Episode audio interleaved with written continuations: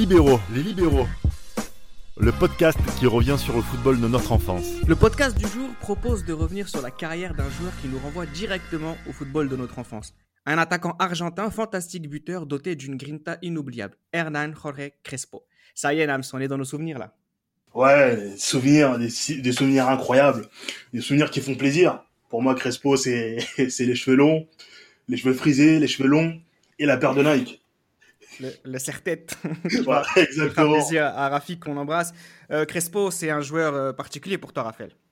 Ah, Hernan Crespo, ça symbolise vraiment tout ce qui représente les libéraux, c'est-à-dire bah, déjà vraiment pile la période 94-2010 en soi, l'attaquant euh, type qu'on retrouve de moins en moins, qui marche à l'instinct, coupe de cheveux longs, euh, instinct de buteur, pas forcément très rapide, mais ultra complet, qui pouvait marquer de toutes les positions, gauche-droit et surtout de la tête. Et ça, on va bien en parler. Et la Grinta, messieurs, c'est c'est c'est c'est notre enfance, Crespo, c'est notre enfance à tous. Alors, la troisième personne qui nous accompagne est un fidèle auditeur des libéraux. Ça faisait longtemps qu'on avait envie qu'il participe euh, à l'un de nos podcasts. C'est Karim, salut. Salut, salut à tous. Crespo, qui est ton joueur préféré. Exactement, ouais, Hernan Crespo, euh, c'est l'idolo ici. Donc, euh, ravi de vous rejoindre et merci pour l'invitation euh, sur ce podcast dédié à- aux neuf Argentins comme, comme on les aime. Avec grand plaisir. Rappelle-moi un petit peu, c'est quoi le football de ton enfance? Moi, le football de mon enfance, clairement, c'est un. On a, on, on a eu un panel de joueurs qui étaient à la fois élégants, efficaces, réguliers et extrêmement techniques. Et Crespo fait partie de cette. euh, on, a, on a été gâtés, quoi. Donc, euh, franchement, il, il fait partie de cette. euh, de, tous ces attaquants, Van Nistelrooy, Crespo, Inzaghi, Raoul, on a été gâtés. Il fait partie de, de, ces joueurs-là, élégants et surtout jamais de vagues. Ce sont des joueurs qui, certes, avaient leur caractère, mais jamais de vagues. Et ça représente bien bah, l'esprit libéraux, à la fois la classe et l'efficacité. C'est clairement ça le football de mon enfance et Hernan le représente parfaitement. Alors, on va rentrer euh, dans le vif du sujet directement. Qu'est-ce qui fait que des joueurs restent dans la légende, dans les mémoires? Leur capacité à se montrer présent quand tout le monde regarde la télévision, je ne le répéterai jamais assez. On aura l'occasion de reprocher plein de choses à Crespo au cours de ce podcast. Mais quand il est en finale, Nams, il marque. Ouais, quand il est en finale, il marque. et, et bon, bah, d'abord, euh, Copa Libertadores 96, il met un doublé en finale. C'est fort, hein, c'est fort. C'est le la deuxième Copa de Libertadores de River. Il pose clairement ses couilles. Et aussi, bah, forcément, chose qui fera plaisir à Raphaël comme à moi, cette finale 99, cette finale 99 où le président se trouve, le président se trouve et il fait ce qu'il fait, c'est ce qui caractérise son jeu, un pur renard. Il est à l'affût, il anticipe, il est prêt, il est prêt. Et Laurent Blanc fait cette erreur, et derrière, il fait un, en, en une touche de balle, un lob en une touche de balle euh, sur Porato. Et tu vois que c'est c'est un grand, c'est c'est la marque des grands, ça. Et il oublie, Raphaël, le doublé euh, contre le Milan, euh, contre Liverpool, pardon. Ouais, parce que ça vient après. C'était Voilà, c'est ça. le- on va dire le, le grand Crespo des, des débuts des années 2000. Mais pour ça. revenir sur une petite histoire, et, et je tiens à raconter une petite histoire, il y a, il y a deux anecdotes que je vais donner dans ce podcast. C'est la première et la suivante, c'est que j'ai commencé à être pour le PSG en 97-98, j'avais 4-5 ans. Mais c'est vrai que j'ai été, on va dire, émerveillé par le parcours européen de l'Olympique de Marseille en 98-99 et je remercierai à jamais Crespo d'avoir puni l'Olympique de Marseille Oui. qui m'a fait revenir sur le droit chemin. Et Ah, d'être parisien aujourd'hui parce que vraiment, je me rappellerai toute ma vie, c'était l'une des premières finales que je voyais en entier, euh, une finale de Coupe d'Europe, hein, parce qu'à l'époque c'était c'était en semaine. Mais, mais, C'est mais c'est la seule que j'ai la première que j'ai pu voir et, et quand Crespo marque, bah forcément c'est ancré dans ma dans ma tête à vie et, et c'est à partir de là où j'étais amoureux du joueur et il m'a fait euh, il m'a fait éviter de de faire une grosse connerie par la suite. Non mais moi je voulais pas, je voulais pas qu'on fasse, je voulais vraiment commencer par les buts en finale. Hein, Nams, je Ouais. sais que tu avais pas Mhm. oublié ce Milan. Ouais. C'était juste euh, pour vraiment, euh, et on aura l'occasion de le dire tout au long de ce podcast, c'est pourquoi Crespo nous renvoie directement à notre enfance. C'est parce que finalement, quand tout le monde regardait la télévision dans les matchs importants, Karim, c'est Crespo qui qui- qu'on voyait. Exactement. Donc, euh, on part de 99 et euh, on, arrive, euh, on arrive aussi à, Istanbul, à un level un, peu plus, élevé. On arrive en finale Ligue des Champions avec un, un Milan assez, pour moi, la plus belle équipe, la plus complète qui puisse exister dans les années 2000. Mais qui n'aura malheureusement rien gagné. Et on le voit face, à, Liverpool, en, en renard des surfaces comme on le connaît, et mettre ce piqué sur une passe de caca suite à un contrôle orienté, euh, piqué extérieur, la rotation du ballon, mais c'était trop. Et bah c'était trop, voilà. Ce qui s'est passé après, c'était franchement trop. Et on parle aussi de, de, de finale Ligue des Champions, on parle de finale de, de Coupe UEFA, on parle même de, finale de, de, de, de, de Coupe d'Italie contre, contre la Roma. Mhm. Contre la Roma, ils, ils se prennent 6-2, qui marque Crespo. Ils, ils, ils font 2-1 au match retour, qui marque Crespo. C'est, ça ne s'arrête pas en fait. Donc euh, effectivement, on se rappelle, on se, on se rappellera malheureusement pas beaucoup de trophées, mais ces buts en finale seront marquants. Alors, il avait expliqué une fois que justement cette défaite en 2005 face à Liverpool a été un moment très difficile pour lui, hein, on peut le comprendre, et particulièrement pour lui parce que en général, ses coéquipiers l'avaient soit gagné avant, soit l'ont gagné après. Mais lui, non. Mhm. Par contre, il avait dit que il avait fait sa part du travail et qu'il était fier au moins d'avoir été à la hauteur de l'événement. Parce que marquer un doublé en finale de Ligue des Champions, c'est extrêmement rare. Il est à la hauteur de l'événement, Raphaël. Euh, c'est zidanien. c'est vrai que c'est zidanien, comme tu dis, mais la différence avec Zidane, c'est que Crespo, jusqu'à 2005, c'est quelqu'un qui gagne pas beaucoup de trophées. Au final, il fait beaucoup de très bons parcours, mhm. soit à Chelsea, que ce soit à la Lazio, parce que quand il arrive à la Lazio, la Lazio est championne d'Italie en titre. Il ne gagne pas les trophées qu'on attendait. également avec euh, l'Inter Milan en 2003. Bon, c'est pas le seul à l'Inter à avoir euh, échappé à des titres, mais l'Inter plus Chelsea de Ranieri plus euh, plus Parme, parce que ok, il gagne en 99 la C3, mais il gagne aucun Scudetto avec Parme, etc. En Ligue des Champions, ça se passe pas toujours comme prévu. Voilà, Crespo, c'est un, grand joueur de grands matchs, mais malheureusement, derrière, il n'a pas eu, on va dire, les trophées collectifs qu'on suivi parce qu'il aurait mérité d'avoir plus de trophées euh, pour justement avoir des superlatifs, pas à le comparer à Zidane, mais à le comparer à des plus grands attaquants que. C'est dû à quoi, justement? Est-ce qu'il n'était pas assez bien entouré dans ces clubs-là? Par exemple, à part bah, on, va, on, va, on, va, on va voir tout ça, on va revenir, on va revenir euh, sur chacun de, ces clubs hein, pour essayer de comprendre justement bah, cet état de, lieu que, l'on fait d'un joueur qui fait son travail mais qui ne gagne pas. Pourquoi?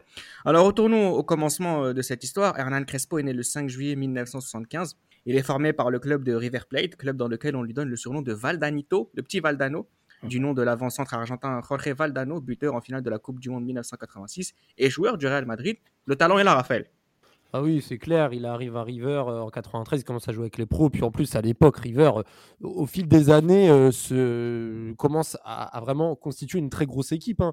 quand il arrive, il y avait encore le, héros du Mondial 90, Goigocha, dans les buts, il y avait déjà Galliardo qui, avait, a, seulement un an de plus que lui, Mathias Almeida, on le verra par la suite, les deux vont se suivre et vont avoir une complémentarité écrasante au niveau du jeu, aussi bien en club qu'en sélection. Donc il est bien entouré, il commence bien et surtout sa première saison, elle est prolifique en 93-94. Il a 19 ans, il met 13 buts en 25 matchs. Et tu sais qu'en fait, le book, il va aller loin. Bon, après, ils sont tartinés par les Newells en finissant dernier, dernier de leur poule en, Libertadores. Mais à ce moment-là, tu sais que Crespo, il n'est pas seulement euh, conditionné et a le potentiel, mais tu sens qu'il s'adapte très rapidement au haut niveau. Et même en Libertadores, malgré l'échec, il est présent et ça, ça amène que, que du positif par la suite. Et on le verra à partir de la saison 94-95.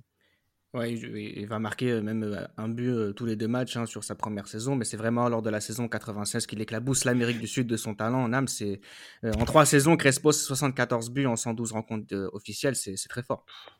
Ah, c'est très très fort.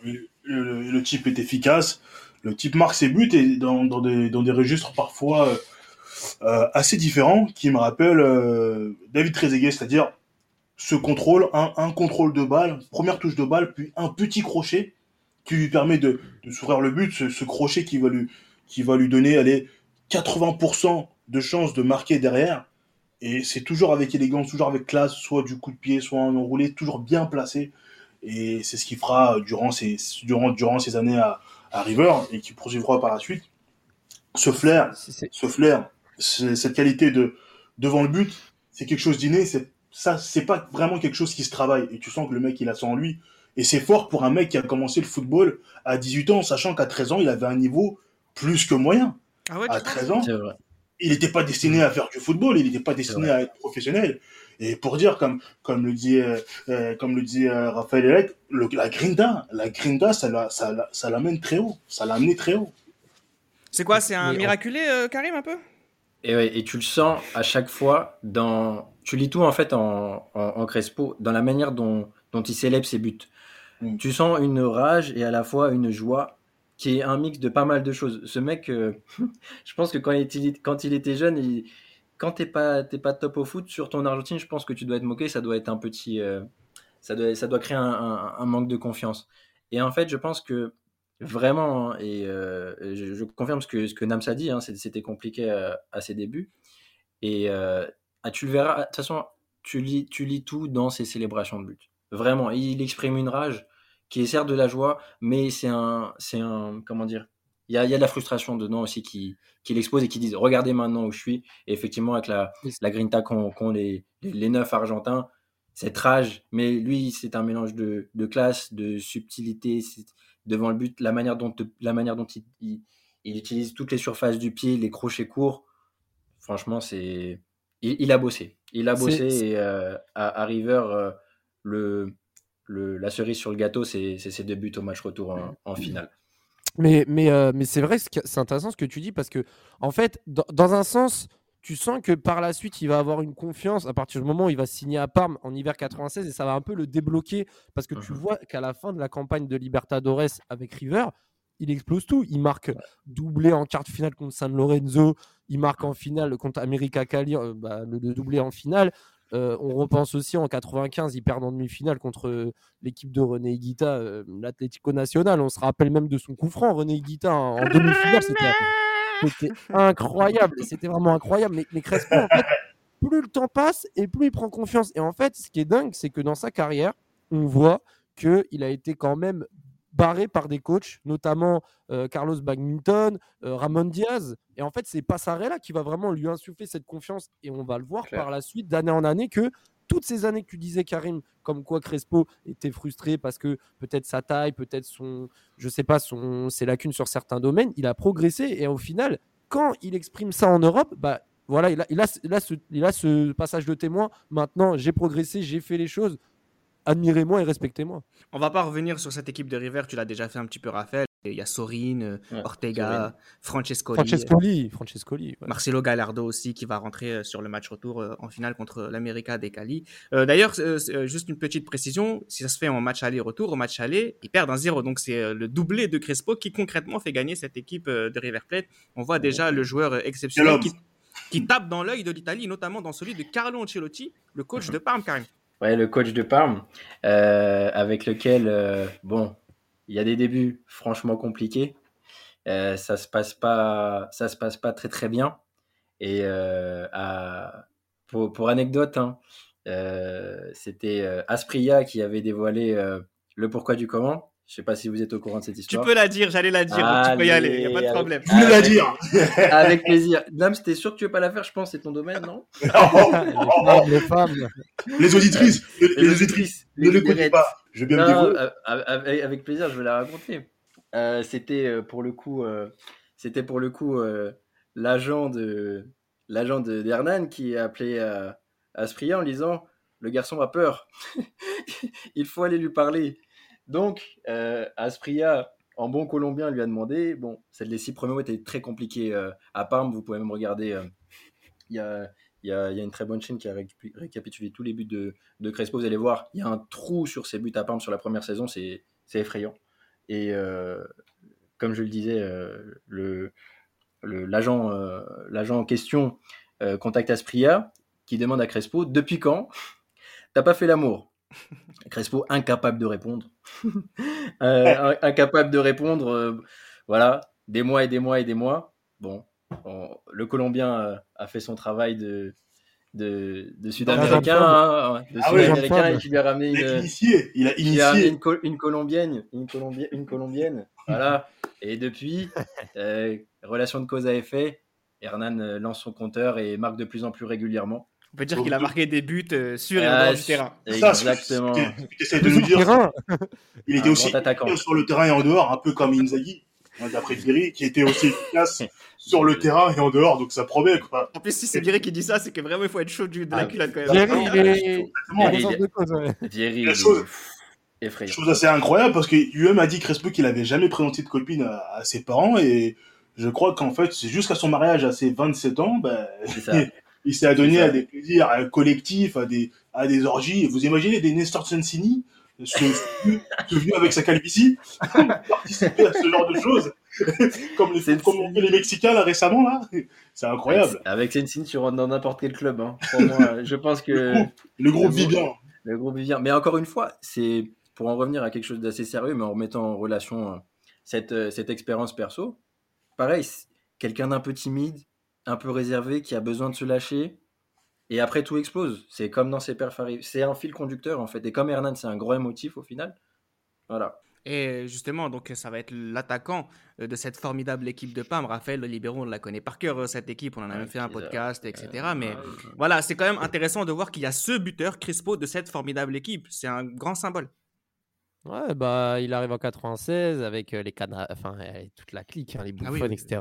Reynald Pedros, euh, Asprilia, il y a même Adailton. Hein. Nams s'en rappelle très bien, hein, le, Ah oui. le, le- le oui. futur parisien. donc, euh, donc non, non, mais en tout cas, c'est vrai que sa première saison, en plus, elle, elle est réussie. hein. Il met 12 buts en 27 matchs. En plus, tu sens qu'il il s'impose rapidement. C'est pas donné à tout le monde, hein, parce que comme il arrive dans une période où il y a hum, l'arrêt Bosman, donc on va dire que ça fait à peine un an que les transferts un peu Mm. sud-américains, Europe se standardisent. Bah, c'est pas donné à tout le monde de s'adapter rapidement. Et lui, il s'adapte au meilleur championnat au monde qui plus est. Parce qu'à l'époque, en 96-97, et même après, quand R9 rejoint le, le championnat, il y a quand même du lourd. Et pour le coup, euh, voilà, il fait une grosse saison. Ils finissent quoi? À deux points seulement de, de la Juve, je crois. Première saison, ils finissent Ouais. deuxième. Ouais, c'est ça. C'est ça. Ouais. L- L'année d'ap- l'année d'après, par contre, c'est un peu plus compliqué. Je crois qu'ils finissent sixième. Ils ils se qualifient Ah ouais. de justesse pour Ouais, la C3. justesse, C'est ça, ouais, exactement. Mais il marque quand même sa dixième dizaine de buts avec Chiesa. hein, donc euh, tu sens que les deux, ils, ils se montrent, euh, même si Chiesa il marque plus que, que Crespo euh, en, en Coupe d'Europe. Mais euh, Crespo a quand même, en fait, cette régularité que tu disais quand même au début. Et avant de parler de 98-99, c'est vrai que à ce moment-là, Parme commence à avoir une vraie armada. Et même si en championnat, ça se, ça se retranscrit pas, ils font un gros mercato 98 et, et Crespo en 98-99, ça va. Les Oh clubs là. français s'en rappellent. Et pas que Marseille, Oh hein, là. Bordeaux, Ah, le pas que 6-0, les gars. Le 6-0, Ouais, il a le choc. très mal. hein. Le choc. Le choc. Parce que moi, j'avais vu ça sur, euh, vous savez, à l'époque, c'est euh, Euronews, c'était une chaîne info en continu. Ça tournait, et il y avait une rubrique sport. Et moi, j'attendais, et je vois Parme, Bordeaux 6-0. Ah, j'ai halluciné. J'ai halluciné. Vous vous rappelez du sixième but la, la main de Savelji qui récupère la balle dans- euh, en pleine main, il pensait qu'il y avait faute et en fait il a causé le penalty comme ça. Vous vous rappelez pas et, et la vidéo, incroyable. et la vidéo avec les commentaires canal, elle est sortie il Oui, n'y a pas super et la longtemps. Icardi. Elle est revenue, il n'y a pas super en qualité dégueulasse, mais si vous l'avez, ça, franchement, ça a regardé. Hein. Non mais en plus, en plus, en plus, faut en parler de cette C3 parce que Crespo il marque forcément contre Bordeaux. Je crois il en met deux. Il marque à 4 Et même Béron euh, en demi-finale. Là, Madjer, Oui, il met une. La, talonnade. la Ouais. à, à Bordeaux. Il met une Madjer en demi-finale. Il marque, il marque à Calderon contre l'Atlético quand il gagne 3-1 là-bas. Il Mhm. marque également en finale, hein, on l'a déjà dit. Mais en tout cas, Crespo, il marque en quart, en demi, en finale. Enfin, euh, le mec, il a vraiment pas le temps. Et à l'époque, la Coupe de l'UFA, les gars, c'était. C'était relevé, hein, c'était relevé. hein, c'était, il y avait des grosses équipes en, en C3 à l'époque. Donc, euh. En 4 ans, il marque plus de 60 buts en Serie A avec une pointe euh, à 22 réalisations lors de la saison euh, 99-2000.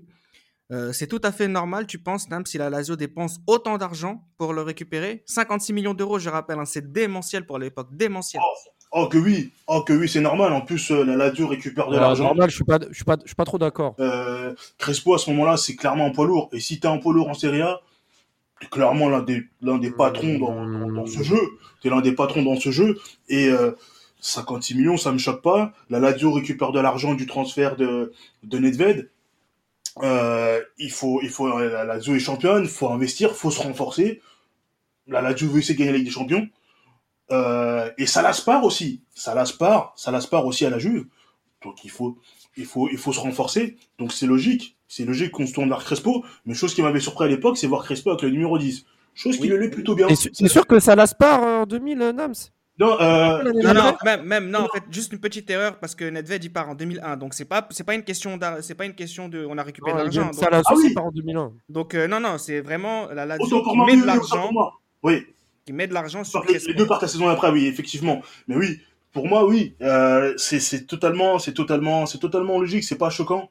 Le, le mec a confirmé. Il passe au niveau supérieur d'un club qui veut devenir grand. Bah, qui vient d'être champion d'Italie, donc il s'est dit Ça, ça, peut-être qu'avec Crespo, je vais passer un cap.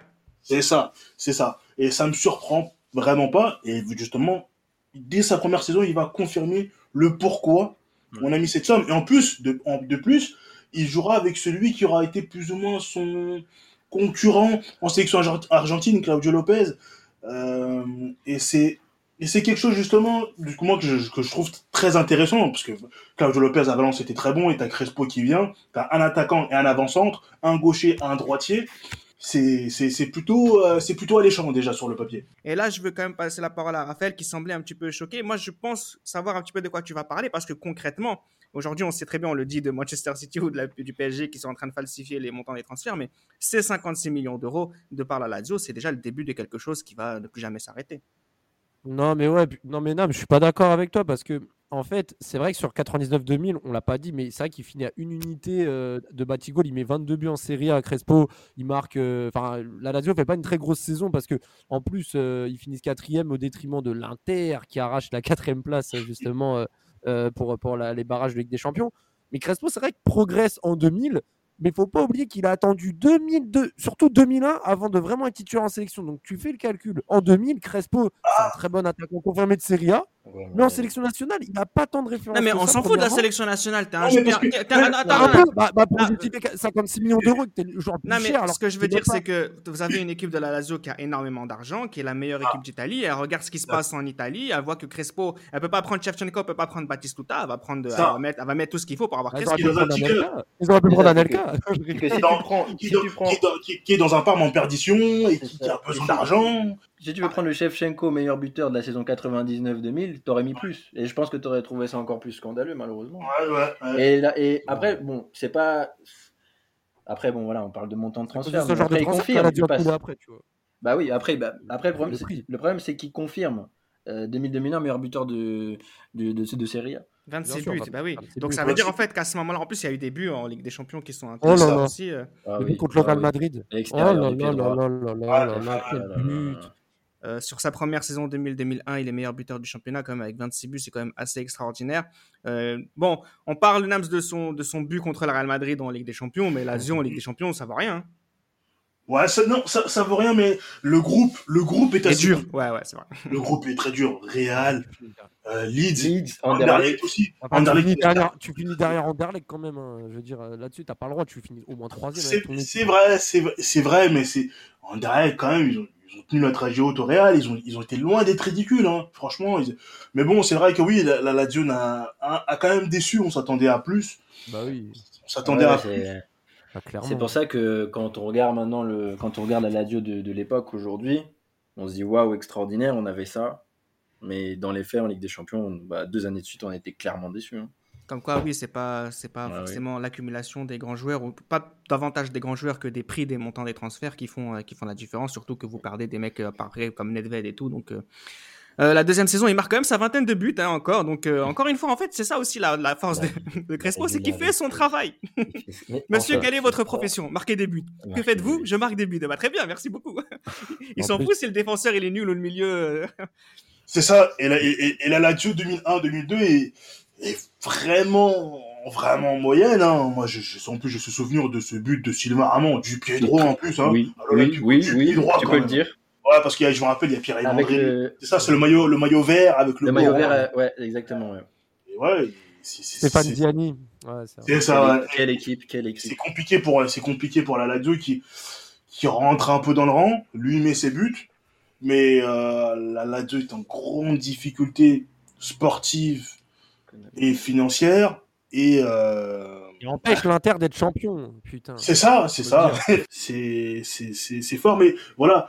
Euh, j'ai pas l'impression qu'il voulait spécialement partir, mais on lui fera, on- euh, Cragnotti le fera comprendre aux joueurs clés de l'effectif qui, qui voilà, qu'il va falloir partir parce que voilà, on a besoin d'argent, on a besoin de liquidité.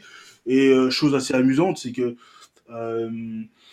le capitaine Nesta, qui lui ne voulait vraiment pas partir, qui était en larmes dans le bureau de, de partira. Crespo aussi partira et se retrouveront donc le matin ils sont à l'entraînement et l'après-midi ils se retrouvent à Milan pour une visite médicale mais chacun dans, dans chacun des clubs de Milan. Donc euh, Crespo se retrouvera à l'Inter et Nesta au Milan. Donc là on attend de voir aussi justement ce que Crespo pourra faire. Crespo là récupère son numéro fétiche le numéro 9 que Ronaldo a laissé Et justement, on verra des débuts euh, plutôt intéressants de la part de Crespo sous, ses nouvelles couleurs. Bah oui, parce que, euh, mine de rien, Karim, c'est que, euh, bon, Nams l'a très bien dit, il va pas de bon, de bon gré, bon cœur à l'Inter. Mais ça, c'est le football, tu choisis pas forcément. Par contre, il va quand même remplacer Ronaldo. Donc, quelque part, on se dit, il y a quand même une sacrée place à aller combler, même si Ronaldo, bon, on sait ce qui s'est passé ces quelques années, mais quand même, il y a ce souvenir. C'est un sacré défi. Effectivement, surtout qu'on arrive avec un transfert euh, à 26 millions d'euros. Euh, somme conséquente, encore une fois, pour, euh, pour l'époque. Crespo arrive avec une déception énorme en 2002, euh, suite, au mondial. Mais pour moi, il arrive dans la forme de sa vie. Parce que si on prend la première partie de saison jusqu'à janvier, c'est un but tous les deux matchs en Serie A et des performances en Ligue des Champions qui sont quand même stratosphériques contre, euh, en phase de poule. On se rappelle de la prestation à St. James Park, également à Gerland et contre, contre Rosenborg et contre l'Ajax également aussi. Ça, ça ne s'arrête Mm. plus. Il y, a des, il y a des images qui reviennent. Il y a une détente folle. euh, il y a une détente folle trop. contre l'Ajax. C'est franchement trop. Et euh, on parle d'un d'un Crespo qui, pour moi, à ce niveau-là, au niveau agilité, au niveau finition, est pour moi le plus abouti. Qui, même physiquement, tu, le- sens franchement bien. Et c'est dommage que, que par la suite, on va, on, va découvrir ensemble euh, le malheur qui, lui est arrivé. Mais c'est un Crespo qui s'intègre franchement bien dans cette équipe de l'Inter. Un Inter de Milan qui est très équilibré, aussi bien en défense qu'en attaque. Pour une fois, on commence par rapport au début des années 2000 à avoir un, un équilibre avec Hector Cooper euh, qui aligne Recoba, Viri, Crespo devant. Un Recoba euh, pour une fois régulier. Et, euh, et c'est euh, c'est les, les beaux jours de l'Inter qui commencent sur le début de saison 2002-2003 euh, avec Crespo en neuf. Un Inter qui ira en demi-finale de la Ligue des Champions, Raphaël, mais avec un Crespo qui finit- malheureusement va gravement se blesser. Ouais, il se blesse en janvier, c'est dommage parce que ces, ces 4-5 premiers mois étaient fantastiques. L'Inter va, va finir deuxième de Serie A, va éliminer Valence en quart et, et surtout sortir sans perdre un match contre l'AC Milan. On se rappelle du, du pied gauche de Shevchenko qui, a- qui m'a fait encore mal, euh, encore jusqu'à aujourd'hui. Et bon, malgré l'égalisation à, la, à 5 minutes de la fin de Martins, ah, c'est dommage, c'est dommage parce que ah, une petite finale Juve-Inter, ça aurait été, ça aurait été sympa. Et Crespo aurait marqué. euh, ah bah, s'il était apte à jouer, euh, il y aurait eu des chances en tout cas. Mais bon, en tout cas, comme le, le disait, bon, il signe à l'Inter, on l'a pas mentionné, mais il a signé pour 26 millions d'euros avec Bernardo Corradi, je crois, dans, dans, dans le lot. Mais, mais ça montre déjà que sa valeur baisse un peu parce que déjà, ils étaient contraints de le vendre. Cette blessure ne va pas l'aider. Et malheureusement, cette année 2003, ça va un peu être le début. Je ne vais pas parler de fin, mais ça va être le début de, du, Crespo un peu euh, voyageur qui va aller un peu à gauche à droite et qui va plus être vraiment stable. Ça, c'est aussi un autre argument pour savoir pourquoi Crespo n'a pas une aussi encore meilleure carrière que ça. C'est que ces trois ans là où il est prêté à gauche à droite, ça va pas trop lui servir, même si à chaque fois il répond plus ou moins présent. Oui, mais on va les faire justement ces trois ans parce que euh, il a quand même, on va dire, de la valeur parce que quand il y a un riche milliardaire qui prend les rênes d'un club anglais, il achète Crespo presque comme une évidence, Nams. Ouais, c'est comme une évidence et, et franchement, euh, vous savez, moi quand j'étais petit, je détestais Chelsea. Le maillot autoglace là, comment je l'aimais pas. Oh, il était moche. J'aimais pas ce maillot. Donc forcément, j'aimais pas le club. Et quand Crespo signe à Chelsea, je me dis bon, en plus Moutou signe aussi, joueur que j'apprécie. Bon, je me dis bon, en plus Makelele aussi est là. Je me dis bon, on va peut-être moins détester ce club, on va pas supporter ce club, on va, on va peut-être regarder un peu ce qui, ce qui se fait. Moutou Crespo, ça peut être aussi complémentaire. Euh, Crespo euh, n'est pas mauvais, et moi j'ai déjà tout de suite ce souvenir. Le match était passé sur Sport Plus. Arsenal Voilà, Arsenal-Chelsea. La frappe. Ce crochet, ce crochet extérieur, cette frappe qu'il met, c'est la, vitesse d'exécution. Je veux dire, ouais, il a quand même toujours ce, il a quand même toujours ce truc. Et il mettra ça, il mettra 10 buts, je crois, en, en première ligue.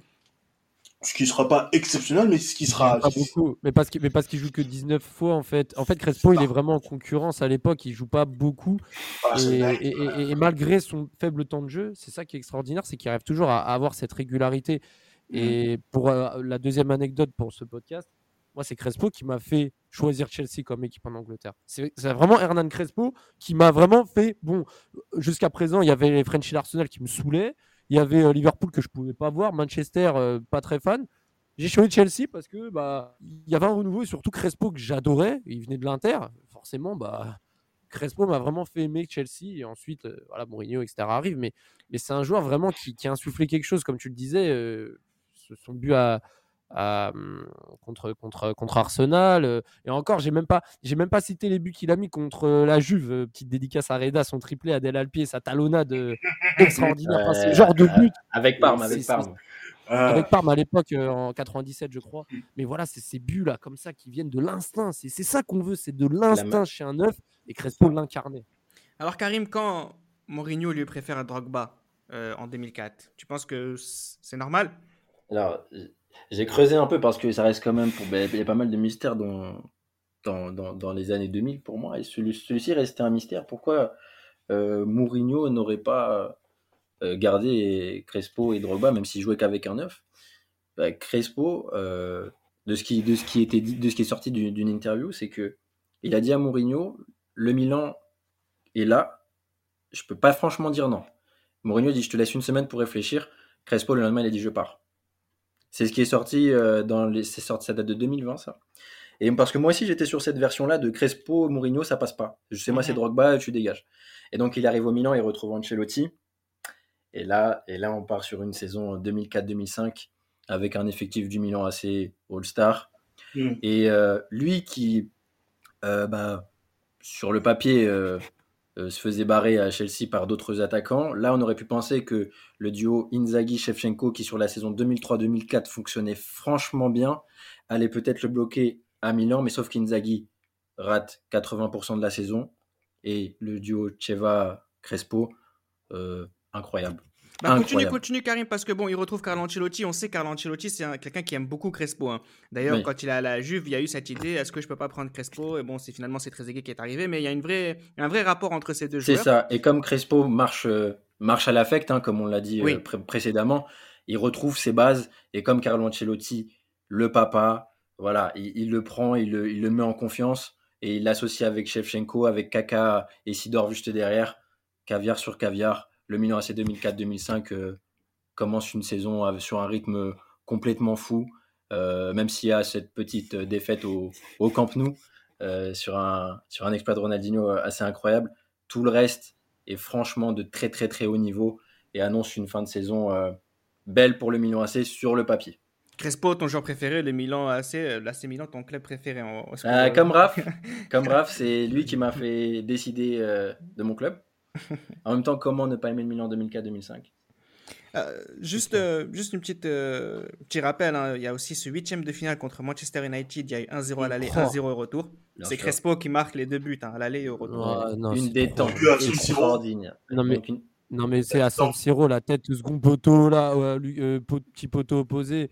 Ah bon, et même au match retour, bon, on se rappelle, il avait raté, faut le dire, il avait raté une énorme occasion, je me rappelle juste avant, sur un service de caca, mais juste après, il marque sur un ballon relâché de Carroll, là, le, le mauvais gardien de United sur une frappe de Sidor. mais, mais en fait, les buts contre Manchester à l'aller et au retour, ça symbolise Crespo. La fougue, la détente et euh, le placement au match aller et son, jeu de tête, et au match retour, son opportunisme et son instinct. Franchement, son match aller, retour contre Manchester, ça symbolise le joueur. Et franchement, c'était incroyable. Cette année-là, le Milan, je me demande encore aujourd'hui comment ils ont fait pour ne pas être champion d'Europe enfin à la fin de saison. C'est vrai. Ah oui, c'est ça. Et franchement, même ne pas être champion d'Italie, je sais pas comment ils ont fait. Exactement. Très aigué, très aigué. Pour Reda, je dirais surtout Del Piero. Del Piero, Del Piero. centre retourné. Centre retourné. qui marque. Euh, non, mais on a dit le centre retourné de Del Piero. C'est la passe de Del Piero, ah. centre retourné, entre Maldini et Sam, je crois. Ouais, à 15h à San Siro, on s'en rappelle. C'est ça, encore, un dimanche. Ça ira, ça les mecs. Non, bah moi, ça, ne me dérange pas de le rappeler. Merci, Nams. pas de soucis, avec euh, plaisir. alors là, c'est. Bon, on a beaucoup. Il y a un truc qui m'intéresse, moi, que c'est quand même, Raphaël, c'est que Bon, on va pas parler de la finale de 2005, hein, on l'a déjà dit en début de podcast, on la connaît par cœur, on en a fait un podcast. Euh, bon, et on a vu encore une fois que quand il fallait marquer des buts en finale de la Ligue des Champions, bien à Crespo. Et d'ailleurs, quand vous ferez la, liste des, joueurs qui ont, fait, qui ont mis un doublé en finale, il n'y en a pas tant que ça en finale de la Ligue des Champions. Mais il va à Chelsea et il est enfin champion d'un championnat national, Raphaël. Ah, ce que je disais au début, c'est vrai qu'enfin, il, a, il va arriver dans une tourmente où, en fait, c'est paradoxal parce que à partir de 2005-2006, on va dire que ces statistiques et la concurrence a commencé à le manger. Encore que en sélection nationale, il va commencer à être titulaire et au Mondial 2006, il sera là et il va faire une bonne compétition. Mais à partir de 2005-2006 2006, pardon, en club, il va commencer à vraiment à se heurter bah, forcément à Drogba, hein. inévitable. Hein. quand tu avec Mourinho, Drogba, tu peux pas le sortir. Donc forcément, il va se contenter de quelques rentrées en jeu. Il va mettre sa dizaine de buts comme d'habitude en championnat, donc ça passe. Mais il va en plus être heurté par le retour de son ancien coéquipier Shevchenko l'année d'après à Chelsea. Donc là, pour le coup, il aura plus de chance de s'imposer. Donc il va gagner des titres à Chelsea. Par la suite, il va être prêté deux ans à l'Inter, donc c'est encore des histoires de prêt à gauche à droite, avec, avec je le précise, une option d'achat de seulement 4 millions d'euros, ce qui est très peu. Et, euh, à ce moment-là, bah, il arrive à l'Inter qui terrasse la série avec 22 points d'avance sur son dauphin romain. Et en fait, il va gagner des titres, il va, il va obtenir ce qu'il attendait depuis presque 10 ans, des titres en Europe, des titres majeurs. Mais à part sa première saison à l'Inter, oui, c'est vrai, il marque, il marque 15 buts. Par la suite, il y aura, il y aura Zlatan et Adriano qui va, qui va également monter. Donc, euh, ce sera plus sera plus le joueur indispensable qu'il l'était à la Lazio, c'est-à-dire ça va être un joueur de second couteau qui va être là quand on va faire appel à lui, mais ça sera plus le grand numéro 9 de ton équipe, ce sera vraiment le soit le super sub ou alors l'attaquant d'appui qui va accompagner l'attaquant numéro 1 de l'équipe. C'est un peu paradoxal, ça aurait été mieux pour moi de voir Crespo euh, être couronné euh, dans, sa, dans son prime, si je puis dire. Mais bon, c'est aussi ce qui fait son charme. Et même en 2005-2006, quand il met ses buts, c'est quand Drogba va à la canne. Hein. C'est là, c'est là où il, capitalise sur ses buts. C'est c'est affolant. Mais quand on fait appel à lui, même tu lui fais jouer un match de poule contre le Betis, il arrive à, il, te le met son but. C'est ce qui est affolant fait, avec euh, avec Mais encore une fois, c'est triste de se dire, bah voilà, son, son contingent de buts, et bah, il s'est fait pendant que Drogba était à la Coupe d'Afrique des Nations en Égypte à l'époque. Mais c'est ça aussi la fin de carrière, en tout cas, de ce grand Hernan Crespo, c'est qu'effectivement, euh, il va remplir son armoire à trophées, comme le disait Raphaël avec l'Inter, mais on ne sent pas forcément sa patte. Hein. C'est bien évidemment celle de Zlatan Ibrahimovic. Zlatan Ibrahimovic qui respectera énormément Crespo, qui lui dira, écoute, moi je suis aujourd'hui à mon prime à l'Inter. Quand j'étais à l'Ajax, toi, tu étais déjà à l'Inter. Donc ça vous montre un peu le respect que Zlatan Ibrahimovic avait pour euh, Crespo, qui effectivement est un joueur comme il a grandi, euh, comme il a grandi avec Ronaldo dans les yeux, Ibrahimovic, il a grandi avec Crespo aussi, euh, avec euh, Crespo dans, dans, les yeux. On va s'intéresser maintenant quand même à la carrière internationale de, de Crespo, car il faut quand même qu'on y revienne. Elle à l'image de sa carrière en club, elle est belle, mais elle est incomplète. Tout commence très bien, hein. d'ailleurs, il a, il a brillé aux Jeux Olympiques de 1996, Raphaël. Ouais, et si tu veux me permettre, j'ai envie de parler d'un but qui est juste exceptionnel pour les qualifications, hein, pour pour, euh, pour cette compétition, mais le double sombrero de, de Mathias Almeida contre la Colombie et le centre ah et la reprise lucarne posé. Pour moi, c'est le plus beau but de sa carrière, hein, Crespo. Hein. Genre, je, m'étais noté quelques buts qu'il avait mis, notamment euh, contre le Venezuela en 2000 avec l'Argentine, où il balade un peu toute, toute la défense et le gardien. Bah, son but à Ibery, euh, son retourné avec Parme, son. Il, en a mis plein avec, avec, avec le Milan. Mais cette reprise-là contre la Colombie, franchement, c'est et en plus, Mathias Almeida, quoi. Son gars, son gars de River, tu vois. Enfin, ce but est exceptionnel et, il va faire euh, des, des, JO exceptionnels. Il va, il, va, il va perdre en finale, malheureusement, contre les, les Super Eagles. Hein. Canou, la, la grande artillerie, mais, mais il va finir comme buteur avec Bebeto euh, de, de, cette compétition-là. Alors, je crois qu'ils mettent 6 buts chacun, je crois, si je me trompe pas. 5 ou 6 buts, quelque chose comme ça. Il marque, euh, il marque un doublé en quart de finale contre l'Espagne, même sans en demi-finale contre les Portugais. Les, les lusophones, il, les a, il les a torchés il marque aussi contre les États-Unis en poule. Enfin. Ah, de toute façon, cette année-là, plus qu'il a fait en Libertadores, euh, il était sur son, sur son nuage et euh, par la suite, il va commencer peu à peu à s'imposer en sélection nationale. Mais encore une fois, il n'a pas de chance parce que sur sa route, il a un autre cadre à son poste, Gabriel Batistuta. Donc, euh, il va mettre quelques années avant de s'imposer en tant que, titulaire dans cette équipe. Parce que dans la Coupe du Monde 1998, Karim, euh, Crespo, il est troisième dans la hiérarchie. Raphaël parle de Batistuta, mais il y a aussi Claudio Lopez. Mais jusque-là, c'est normal. Claudio Lopez, Batistuta, Ortega, je pense que personne ne euh, remettra en, en, question pardon, le, trio euh, devant, qui est franchement efficace. Donc, ouais, encore une fois, encore une fois barré, mais là, c'est, ça l'était sur, sur les cas précédents, mais là, ça l'est clairement parce que Batistuta à l'époque et puis, en plus, euh, et, puis en plus, il a de la chance, hein, parce que je ne l'ai pas dit, mais euh, c'est vrai qu'il a aussi bénéficié du, choix de Passarella à, à pas sélectionner les mecs euh, aux cheveux longs. Euh, Mais ça, c'est une notamment, euh, légende, ça. hein. mais je sais pas, ça. c'est- Mais non, mais Baptiste il a les cheveux longs, c'est pas, c'est pas vrai, ça, Raph. Ouais, je sais, mais. Redondo, il y a l'histoire de Redondo parce que Redondo, c'est- il a des, il c'est une tête de con, même si on l'aime, Redondo. Il lui a dit, en franchement, dans ton système, il s'entendait pas avec Passarella, mais c'est pas possible cette histoire de cheveux longs parce que même, bon, Ortega, il avait Mulé, si tu veux, mais Batistuta, il avait les cheveux longs. hein, Ouais, c'est vrai que 98. Baptiste- ouais, mais Batistuta, tu peux pas vraiment. Ouais, si tu, tu, tu te passais de Redondo et Batistuta, c'est vrai. que- Bah, euh, franchement, Batistuta Redondo, moi, je les mets sur euh, le même euh, pédestal, on va dire. Et si tu fais sauter Redondo, Ouais. surtout le Redondo de 98 qui vient de gagner la Champions League. Ouais, puis surtout que Batistuta, t'avais du, du monde devant pour, pour le suppléer. Exactement. Donc moi je pense, que- bah, c'est juste une légende, c'est juste des. Ça, c'est encore une fois une légende. Moi aussi je pensais ce truc-là. Et en fait, quand tu regardes, en fait, c'est du. Non, ça, peut pas, marcher. Ah il participe pas à, à la Copa América. hein. D'ailleurs, je remarque que les grands attaquants ne la jouent pas forcément, notamment en 1999. Hum. Mais euh, la campagne de qualification de l'Argentine Oh, pour la Coupe du Monde 2002 est fantastique. Fantastique, surtout grâce à un Crespo fantastique. Nams. Ouais, là, il frôle l'excellence, il confirme, il confirme euh, ce qu'il a fait en club et en sélection. Là, c'est là, c'est son moment. Là, c'est son moment. Batistuta devient vieillissant et il saisit l'occasion, il saisit l'occasion de s'imposer en tant que numéro un. Même Claudio Lopez, son son, son coéquipier, euh, baisse le pied, mais mais lui, il confirme, lui, il confirme et justement, on pense déjà que l'Argentine va être l'une des grandes favorites de ce mondial 2002 et lui sera l'une des têtes d'affiche de ce mondial-là. Ce qui, est- dommage avant de parler de la Coupe du Monde 2002, c'est que la Copa América 2001 a été boycottée par l'Argentine. Et ça, c'est Exactement. un- pour moi, Ouais. pour moi, c'est un grand regret. Parce que vous imaginez là, avec la troupe de Bielsa en 2001 là, alors que c'est la Colombie qui la gagne. Je suis sûr mais que- mais- juste- justement, euh, justement, alors effectivement, il y a cette, euh, cette Copa América 2001 qui est boycottée par l'Argentine. L'Argentine qui fait euh, une pres- des prestations exceptionnelles, qui est la meilleure équipe du monde sur ce moment-là. Vous avez De Sailly qui dit la, la, la finale de la prochaine Coupe du Monde, ce sera Argentine-France. Euh, sur cette campagne de qualification, Crespo marque 9 buts en 12 matchs. C'est très difficile de marquer pendant les campagnes de qualification. Il faut aller les mettre, les buts euh, en Bolivie, en Équateur, etc.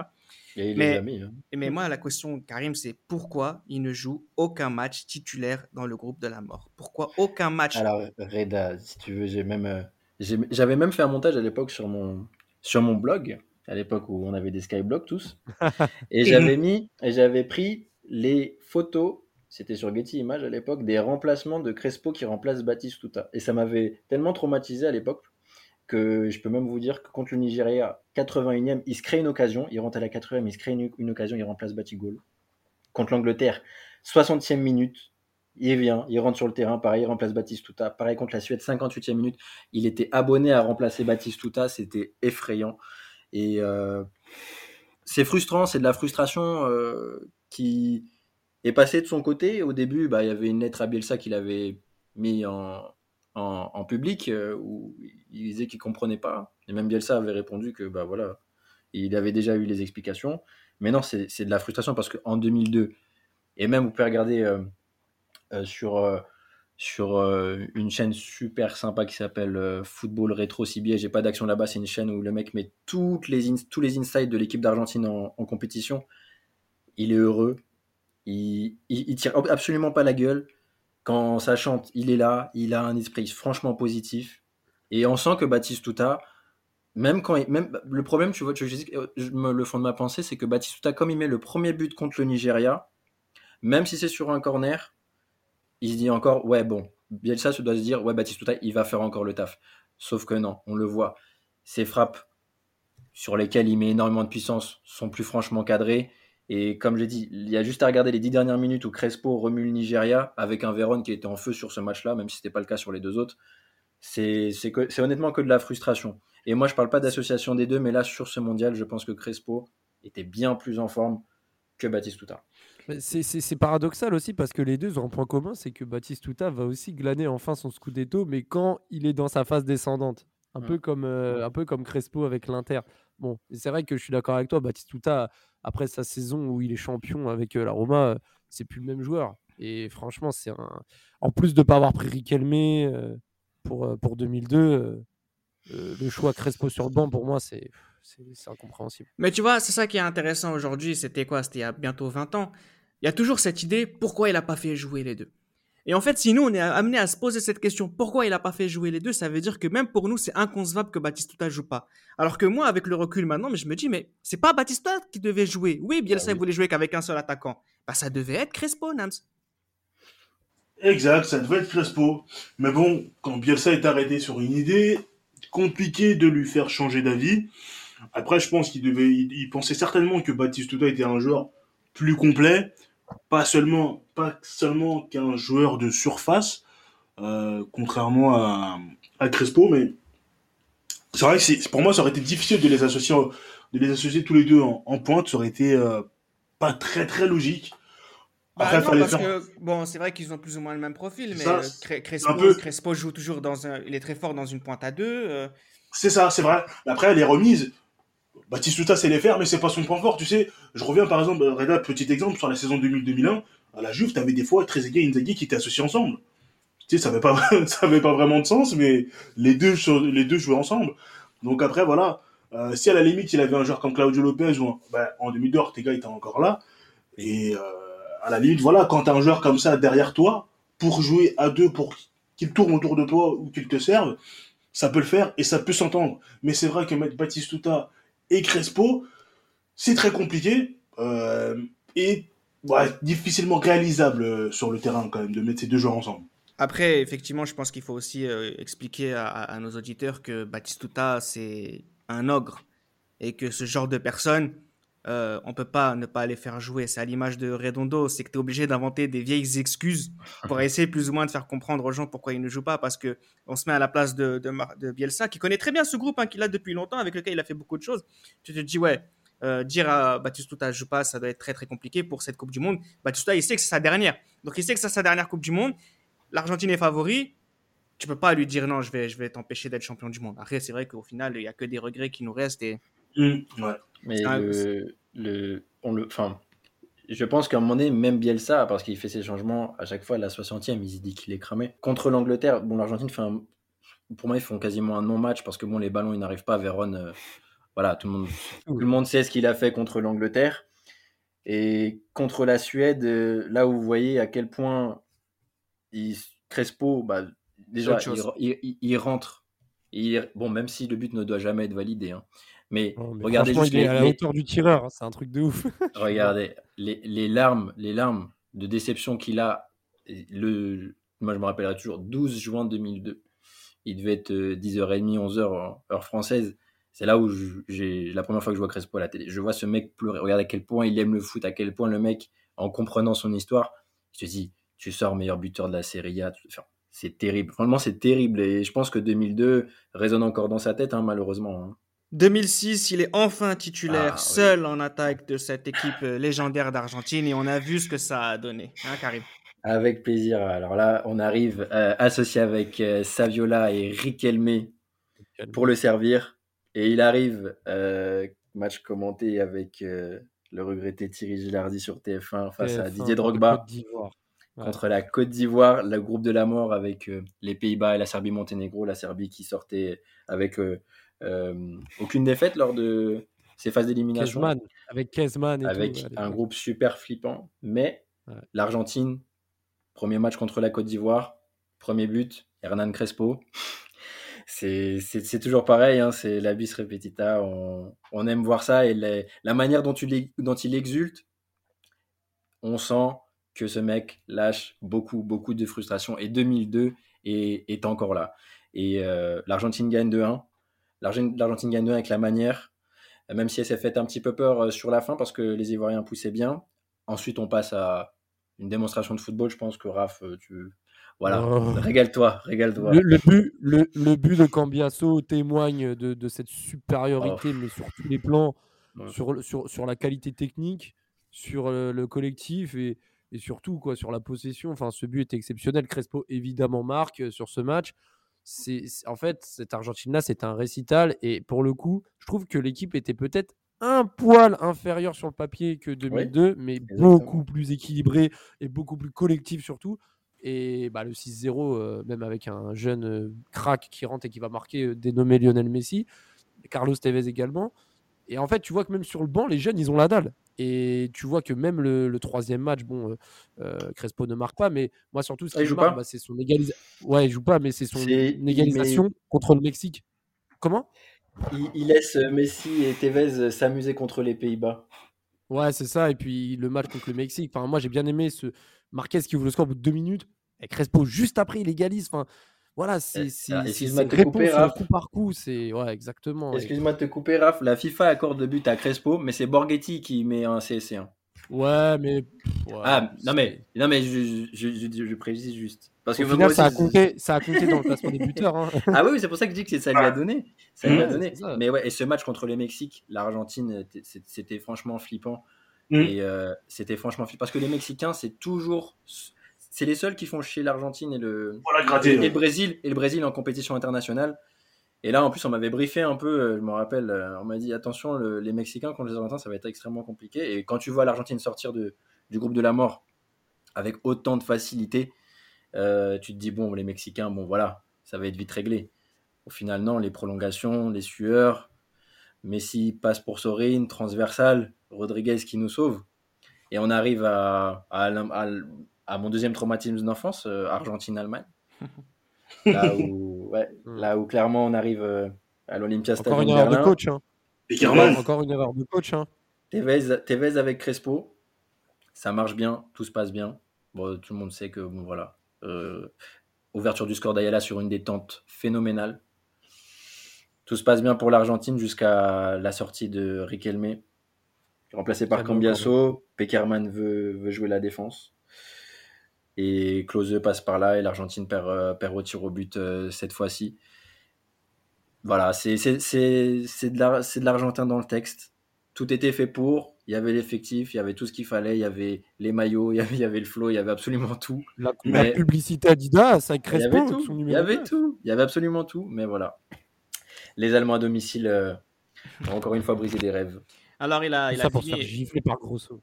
Il a fini euh, et Pirlo. et Del Piro, bien évidemment. Ah, il était tellement... Ah, et Canavaro, merci Canavaro, je t'aime. Il a... On aime tous Canavaro.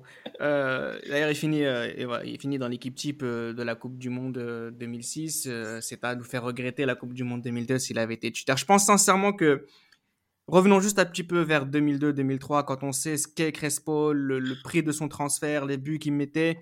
On se dit, euh, si en plus de ça, il avait été jusqu'au bout avec cette Argentine ultra favorite, on parlerait de lui comme euh, du même niveau. Peut-être pas que Ronaldo, je pense, mais bon, voilà, ça reste que du, de la fantaisie, tout ça, mais c'est juste pour dire que l'impact qu'avait Crespo dans la tête des gens à ce moment-là, et si en plus il avait été jusqu'au bout, qu'il avait les moyens et, les, le talent pour y arriver, ça aurait pu faire quelque chose de très très grand. Il joue la Copa América 2007 hein, pour dire adieu à la, sélection. Hein. Il ira jusqu'en finale. Il marquera quelques buts, notamment en phase de groupe contre les États-Unis, si je ne dis pas de bêtises. Euh, il jouera pas 2004 hein, avec Bielsa, mais encore une fois. C'est justement quand j'ai lu tout ce qu'il a fait pour jouer cette Copa América 2007 que j'ai compris que par le passé, il y avait des joueurs qui se disaient bon, on va peut-être pas aller à la Copa. On a fait une saison un peu compliquée, on va laisser ça aux autres. Et puis euh, les sélections, que ce soit le Brésil ou l'Argentine, avaient suffisamment de joueurs pour faire tourner. On va juste essayer de finir un petit peu en parlant concrètement de son style de joueur. Hein. C'est une machine à but, euh, machine à statistiques. En 335 matchs, par exemple, de championnat d'Italie, il a marqué 153 buts, donc c'est quasiment un but tous les deux matchs. Ça paraît euh, ridicule hein, avec les statistiques d'aujourd'hui, mais pour l'époque, c'était comme ça qu'on voyait les grands joueurs. Je me rappelle au collège avec Jésus, on me disait, oh lui, il a une moyenne de 0,5, il est incroyable. voilà, c'était dur. Hein. Ah, oui, oui, c'était pas facile. Maintenant, il y, a que des défenses euh, niveau semi-pro là. Oh, oh. les mecs, tu les déposes, vas-y, c'est bon. On rencontre, ah oui, mais des, mecs, bon, on rencontre européenne, hein, c'est 86 rencontres, 39 euh, euh, buts, donc ça aussi c'est vraiment beaucoup. Mais je voudrais quand même qu'on précise quelque chose, hein, on va juste terminer avec ça. Euh, Raphaël, c'est quand même plus qu'un simple renard des surfaces, Raphaël. Crespo, il avait aussi des bonnes qualités techniques, il était ambidextre, ou presque ambidextre, voilà, c'est pas non plus qu'un renard des surfaces. Bah non, c'est pas franchement. Si, si c'était qu'un renard de surface, je pense qu'on ferait pas de podcast sur lui. Je pense qu'il aurait pas plus de 300 millions en carrière. Je pense qu'il aurait pas euh, prouvé dans plusieurs clubs de, renom euh, ses qualités et surtout gagné autant de trophées euh, en étant décisif dans les finales. franchement, que dire Enfin, moi vraiment, moi je vais, je vais dire un peu ce qui m'a marqué chez lui, c'est je vais encore répéter, mais son instinct, son, son but, son but à Istanbul avec le Milan contre Liverpool, le, le piqué, comme dirait Damas, tu veux faire quoi, frère? Les mecs comme ça, ils, ils voient tout en avance, ils sont techniques, ils, ils jouent des, des deux pieds de la tête. Il est Non, trop fort. Il est trop fort et c'est dommage que son Ouais, physique, court. pas suivi. Crochet court, Ouais, les crochets courts, il avait tout. Mais il avait tout. demandez à Mexès, il doit être encore euh, à l'Olympico 2006-2007, il se prend un crochet, il- Ah oui. on, on- on l'a perdu celui-là. hein. Entre les jambes Ouais. de Peter, entre les jambes de Denis, ouais. Exactement, c'était ce but-là dont je Euh, parlais. Et ra- honnêtement, c'est, il avait une panoplie franchement complète et regarde, suivez-le bien sur ses compiles de buts, il a 6 temps d'avance, c'est, c'est, c'est- c'est franchement trop. Raphaël nous a parlé de son but préféré. Effectivement, l'action est formidable. On retient surtout son, le sombrero d'Almeida, mais je voudrais quand même qu'on se rappelle de la course en retrait de Crespo pour faire sa reprise de volée. C'est vraiment très difficile et la reprise, elle est extrêmement euh, très très forte. Euh, le plus beau but de sa carrière pour Tottenham, c'est lequel? Oh là là. Euh, je pense que je dirais cette volée, justement. Je pense que Ouais. c'est c'est cette volée. ouais. Et toi, Karim? Euh, c'est la volée. c'est possible. c'est- En fait, c'est ça, exactement. En fait, la volée vient aussi de la, de la manière dont, dont Almeida s'amuse aussi. C'est la conclusion parfaite d'eux. C'est comme Cambiasso en 2006, c'est pareil, c'est une conclusion parfaite. Mais pour moi, ça restera ces, ces têtes sorties de nulle part avec une détente folle. Je pense à l'Ajax, je pense à Manchester. Et non, honnêtement, je, pour- honnêtement, je pourrais pas dire un but qui, qui m'a marqué, mais c'est. Non, je pourrais pas, honnêtement, je pourrais pas choisir. En plus, il y en a tellement. Ouais, non, mais je pourrais à. Wigan aussi avec Chelsea, la frappe du gauche à Wigan. Oui, aussi, oui, il- première journée. Avec le maillot noir. Avec le 90e maillot Ouais, noir. et c'est ça. Et puis, et même, et même- et même sa talonne, je le disais là, sa talonnade à Turin là, quand il met son hat-trick. Non mais sa talonnade. il aimait- il aimait ça, hein. Comment il l'a fait Il, il en faisait beaucoup à l'époque. hein. Ouais, des talonnades, j'en sais beaucoup. Alors, j'ai été euh, très fier hein, de vous proposer cet épisode. Vous ne trouverez aucune autre émission, aucun autre podcast qui vous propose euh, ce genre, ce genre de sujet. Et pourtant, je suis sûr, euh, je suis persuadé qu'il va vous toucher parce que Crespo, ce n'est pas qu'un simple attaquant argentin. Au fond, il y en a eu des meilleurs avant lui, il y en a eu des meilleurs après lui. Son palmarès n'est pas faux non plus, mais Crespo, c'est autre chose. Crespo, c'est notre enfance, notre adolescence, nos premiers émois footballistiques. Euh, faire un épisode sur Crespo, c'est faire un épisode sur nos souvenirs, un épisode avec le nous d'il y a 15 ans ou d'il y a 20 ans. Et c'est de ça dont nous sommes fiers dans les libéraux. J'espère que vous avez kiffé écouter cet épisode autant que nous, nous avons kiffé l'enregistrer. À très bientôt. C'était Les Libéraux, un podcast produit par Sport Content.